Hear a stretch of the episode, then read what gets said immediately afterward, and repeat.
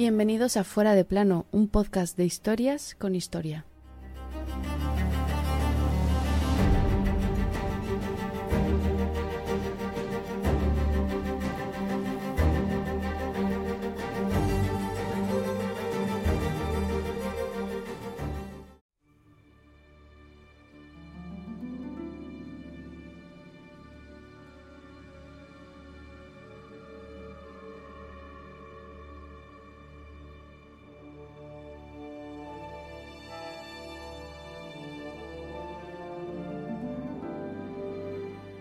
Flandes, 7 de diciembre de 1585.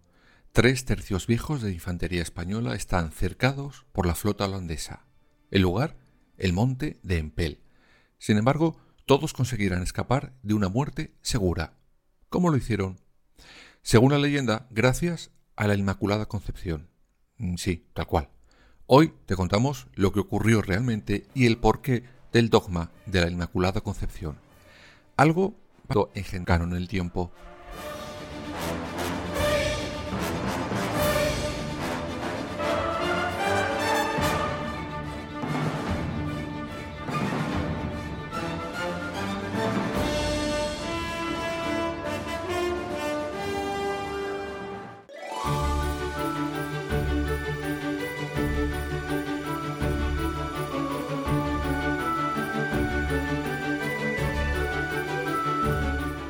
Pero ¿cómo llegamos a Empel y a tener a los tercios asediados?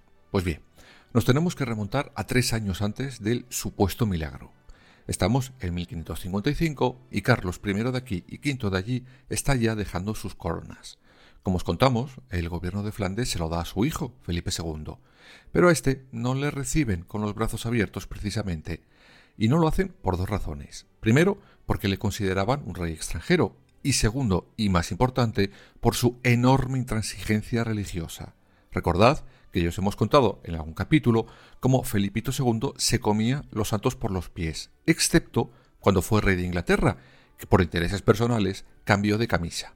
En fin, el caso es que los de los Países Bajos se le empiezan a rebelar.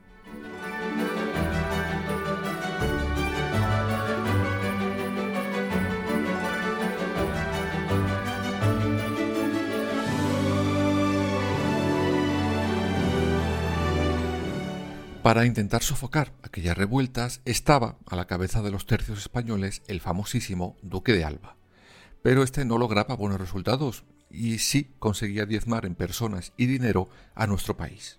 Pues bien, para evitar esta sangría colocarán al frente de los mismos al capitán general Alejandro Farnesio. Sí, ese hombre que antes de ser una calle fue un capitán.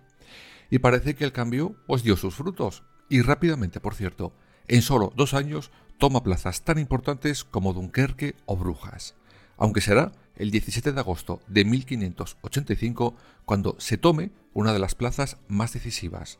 Tras más de un año de asedio, caía Amberes.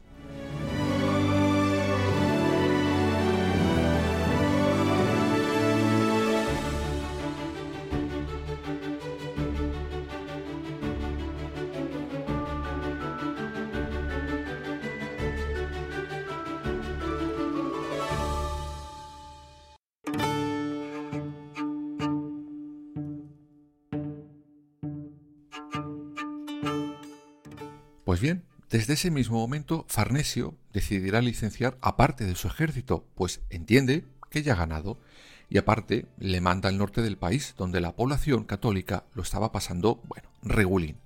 Y tres tercios, con cinco mil hombres en total, se instalarán en Bomel. Son los tercios de Cristóbal de Mondragón, Francisco de Bobadilla y Agustín Íñiguez.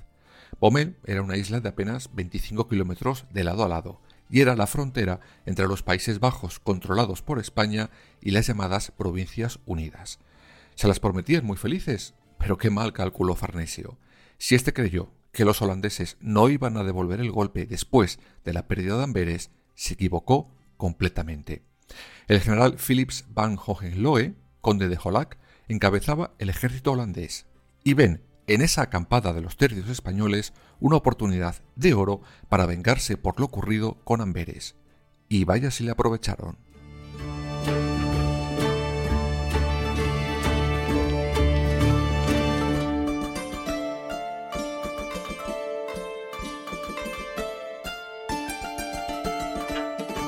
La Armada holandesa desembarcará tropas y zapadores en aquella isla.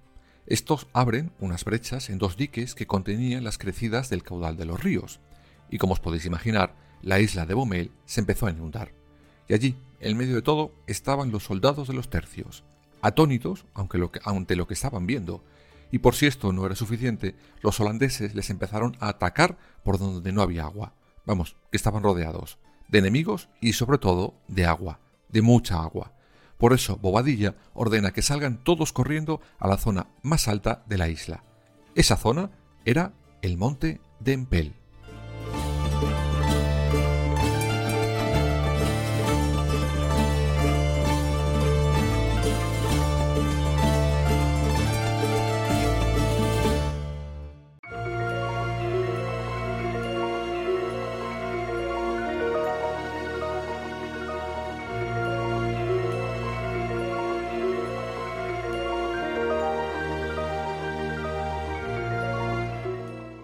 Aún así, a pesar de la evidente desventaja, no solo por el agua, sino porque los soldados holandeses eran casi el triple que los españoles, esa noche Bobadilla, quien se había hecho cargo de los tres tercios, ordena repeler el ataque. El conde de Olac en ese momento decide retirarse un poquito.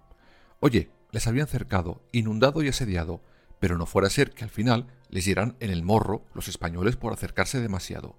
Pero no, esto fue una victoria que podríamos llamar de. Los tercios sabían que tenían pocas, muy pocas posibilidades reales de salir con vida de allí. Aún así, deciden fortificar sus posiciones. De esa manera se aislarían no solo de los ataques de los holandeses, sino también del agua que les rodeaba. En ese momento Bobadilla ordenará a uno de sus capitanes que salga corriendo con un mensaje de socorro para su jefe, el capitán general Farnesio. Por otro lado, decide que la mejor defensa, bueno, pues es un buen ataque, y así llegamos, por fin, al 5 de diciembre de 1585.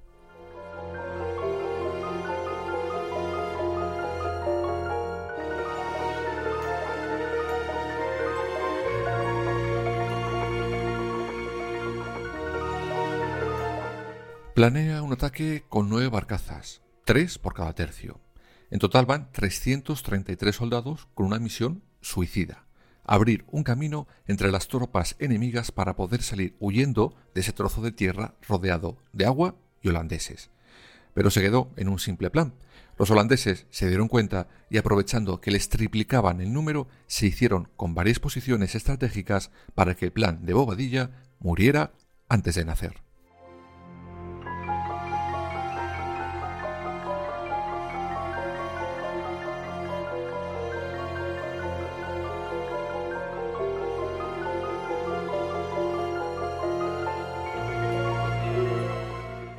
Al día siguiente las cosas no mejoran.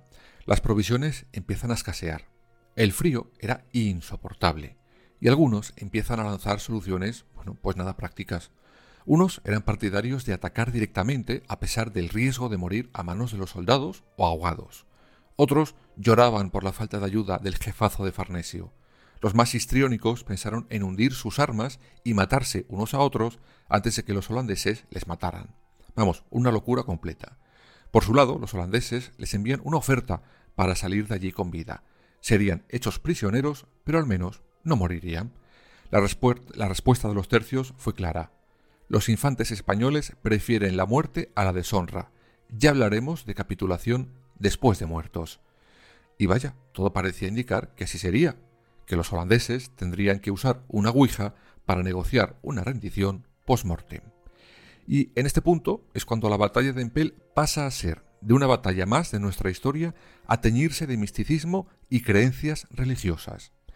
Yo os cuento la historia tal y como se contó y luego cada uno que juzgue y saque sus propias conclusiones.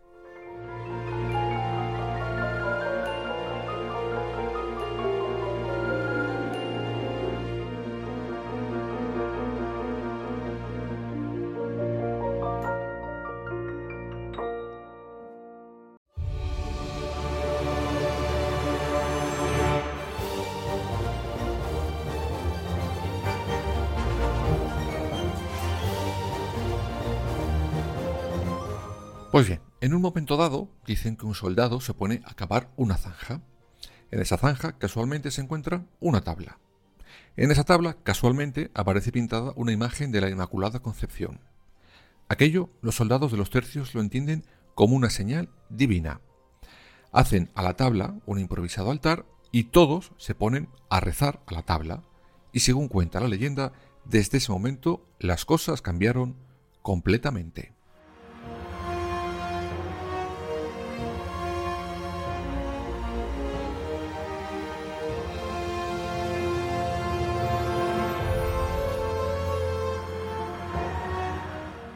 El día 7 de diciembre se produce una inusual ola de frío y las aguas de aquel río empiezan a congelarse, algo que en la zona no solía ocurrir hasta el mes siguiente. El conde de Olac, ante el miedo a que sus barcos quedaran atrapados en el hielo, mandará replegarse. Para algunos ya era tarde, y los soldados españoles, viendo el panorama, correrán rápidos a hacerse con esos barcos holandeses atrapados por el hielo. Al día siguiente, el 8 de diciembre de 1585, Bobadilla da la orden de subirse todos a sus barcazas y van asaltando e incendiando todo barco holandés que se encuentra bloqueado por el hielo. Ante esta inesperada situación, los holandeses se retiran por completo y los tercios españoles, contra todo pronóstico, ganarán la batalla y por tanto salvarán sus vidas.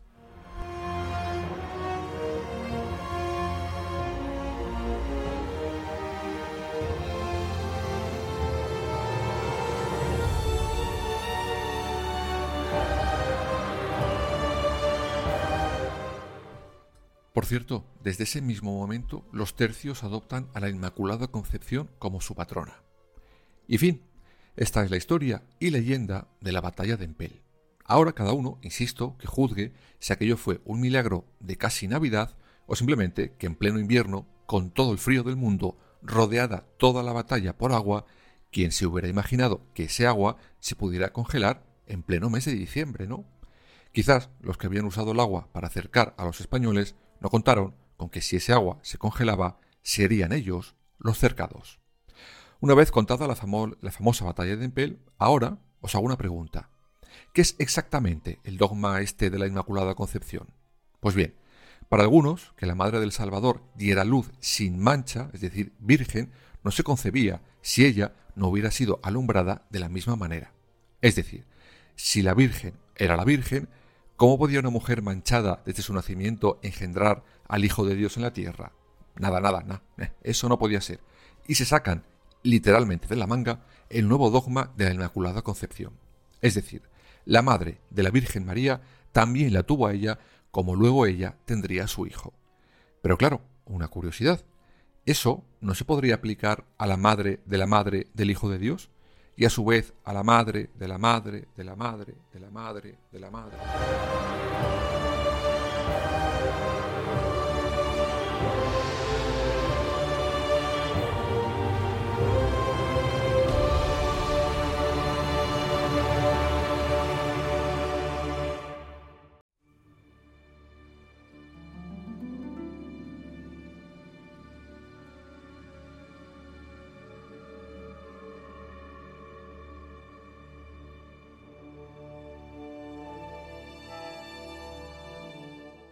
Fuera como fuese, el caso es que este dogma no sale en la Biblia, ni en los concilios. No, esto se lo saca de la manga el Papa Pío IX en 1854, en su bula Inefabilis Deus.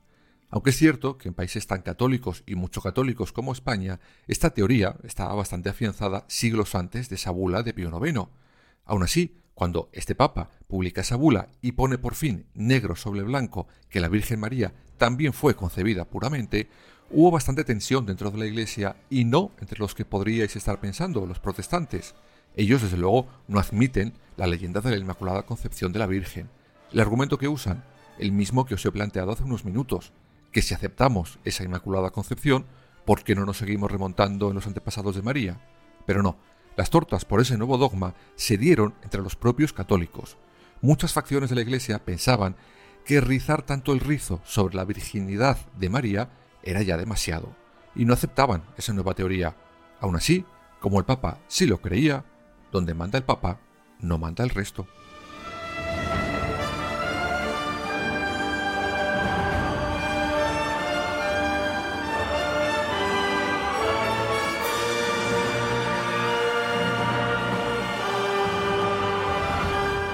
Fuera o no un milagro lo que ocurrió en lo alto del monte de Empel, sea o no real el dogma de la Inmaculada Concepción, el caso es que en nuestro país el 8 de diciembre es festivo. Así que oye, mira, que nos quiten lo bailado.